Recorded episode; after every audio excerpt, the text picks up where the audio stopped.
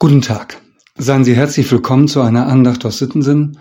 Die Losung für heute, Sonnabend, den 20. Mai, stammt aus dem Buch des Propheten Jesaja. In Kapitel 65, Vers 1 sagt Gott, Ich ließ mich suchen von denen, die nicht nach mir fragten. Ich ließ mich finden von denen, die mich nicht suchten. Von dem Arbeiterpriester Jacques Löw gibt es eine Erzählung. Pater Löw hatte vor allem unter Arbeitern gewirkt, in typischen Arbeitergegenden hatte er seine Gemeinde. Er lebte im 20. Jahrhundert, also in einer Zeit, in der gerade die Arbeiterschaft nicht dafür bekannt war, besonders religiös oder fromm zu sein. Sie suchten Gott nicht. Sie hatten genug mit ihrem eigenen Leben und Überleben zu tun. Und wer sich ein bisschen erarbeitet hatte, war damit zufrieden. So erzählte Löw einmal folgende Geschichte. Wie kann man einen Esel, der keinen Durst hat, trotzdem zum Trinken bewegen?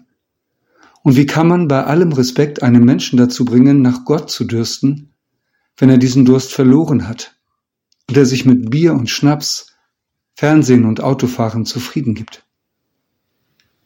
Soll man es mit einem Stock versuchen? Ein Esel ist aus härterem Holz als unser Stock. Außerdem, wer wird heutzutage zu einer solch autoritären Maßnahme greifen? Soll man ihm Wasser zu schlucken geben? Das wäre Tierquälerei. Wie ihn dann also dazu bewegen, freiwillig zu trinken? Es scheint nur eine Lösung zu geben. Man muss einen durstigen Esel herbeischaffen, der ausgiebig mit großem Genuss und Behagen an der Seite seines Artgenossen aus dem Eimer trinkt.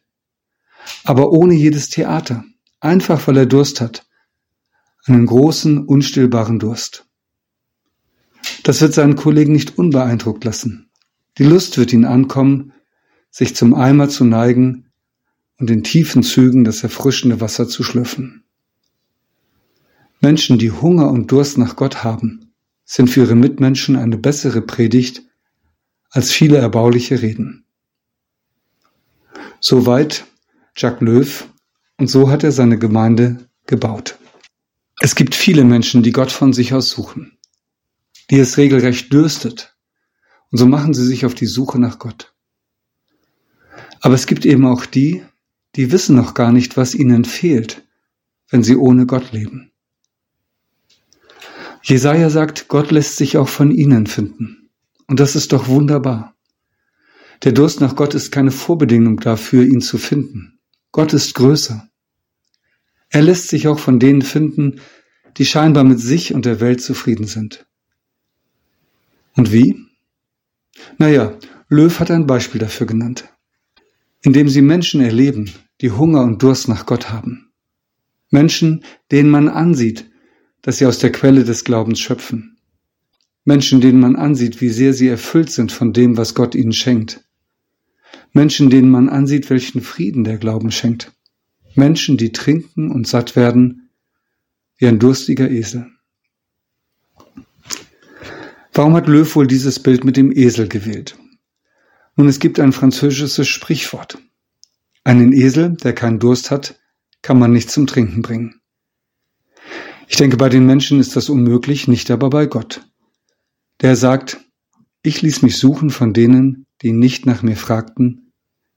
Ich ließ mich finden von denen, die mich nicht suchten. Wie schön. Und umso besser, wenn wir ihm dabei helfen können. Ich lade ein zu einem Gebet mit Worten von Johann Hermann.